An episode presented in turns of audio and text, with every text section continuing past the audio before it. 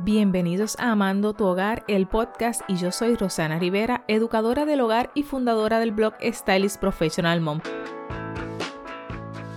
De más está decirte que por fin doy comienzo a esta meta que me había propuesto, el podcast. Para aquellos que no me conocen, hace un año que comencé mi blog donde doy rienda suelta a estrategias de productividad en el hogar. También me consigues en Facebook, Instagram, YouTube y para que veas dónde encuentro mi inspiración, puedes seguirme en Pinterest. Así que te doy la bienvenida y te cuento que este podcast será un encuentro semanal donde te hablaré sobre decoración del hogar, plantas, viajes con niños, estilo de vida, para hacer más fácil la organización y limpieza del hogar. Sobre todo, prometo no aburrirte. Este primer episodio será uno para conocernos mejor, así que te voy a hablar un poco de mí. Tengo 36 años y vivo en Puerto Rico. Soy profesora. Hace ya 11 años que me gradué de la Universidad de Puerto Rico, recinto de Río Piedras, con un bachillerato en Ciencias de la Familia y del Consumidor lo que antes se conocía como economía doméstica, y un segundo bachillerato en extensión agrícola. Durante todos estos años he tenido diversas experiencias de empleo, desde maestra de artes culinarias y repostería, que te cuento que no sabía absolutamente nada, y fue algo que tuve que aprender, supervisora de nutrición, profesora en UPR Mayagüez, bibliotecaria, y es que tengo una maestría en sistemas bibliotecario y de información y un doctorado en liderazgo educativo o instrucción en educación a distancia. Ya te habrás dado cuenta que he dedicado gran parte de mi vida a estudiar y es que me apasiona aprender cosas nuevas y creo que mi misión en este mundo es educar y me llena de gran satisfacción poder llevar mis conocimientos a muchas personas. Como muchos de ustedes soy una profesional que trabaja y una mamá que decidió continuar trabajando y no quedarse en casa, algo que me llena de mucha satisfacción y orgullo. Y te estarás preguntando qué hago con un blog y un podcast. Y es que el camino de la vida nos lleva a replantearnos eso que nos hicieron creer desde pequeños, nacer, crecer, estudiar, trabajar trabajar, tener una familia, una casa, un carro, retirarse y morir.